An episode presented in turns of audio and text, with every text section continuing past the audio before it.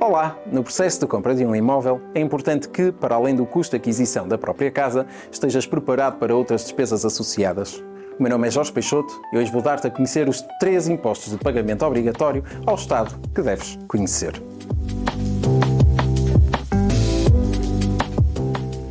O IMT, o Imposto Municipal sobre Transações Onerosas de Imóveis, é o imposto pago pelo comprador sobre a aquisição de um imóvel.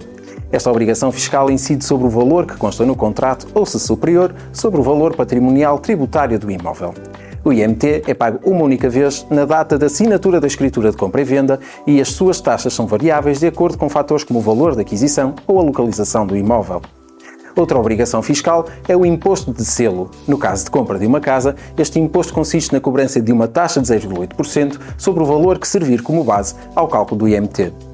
Por fim, existe ainda o IMI, ou Imposto Municipal sobre Imóveis, que é pago de forma anual por qualquer proprietário. Este imposto incide em norma sobre todos os imóveis e terrenos e as suas taxas são definidas anualmente por cada município.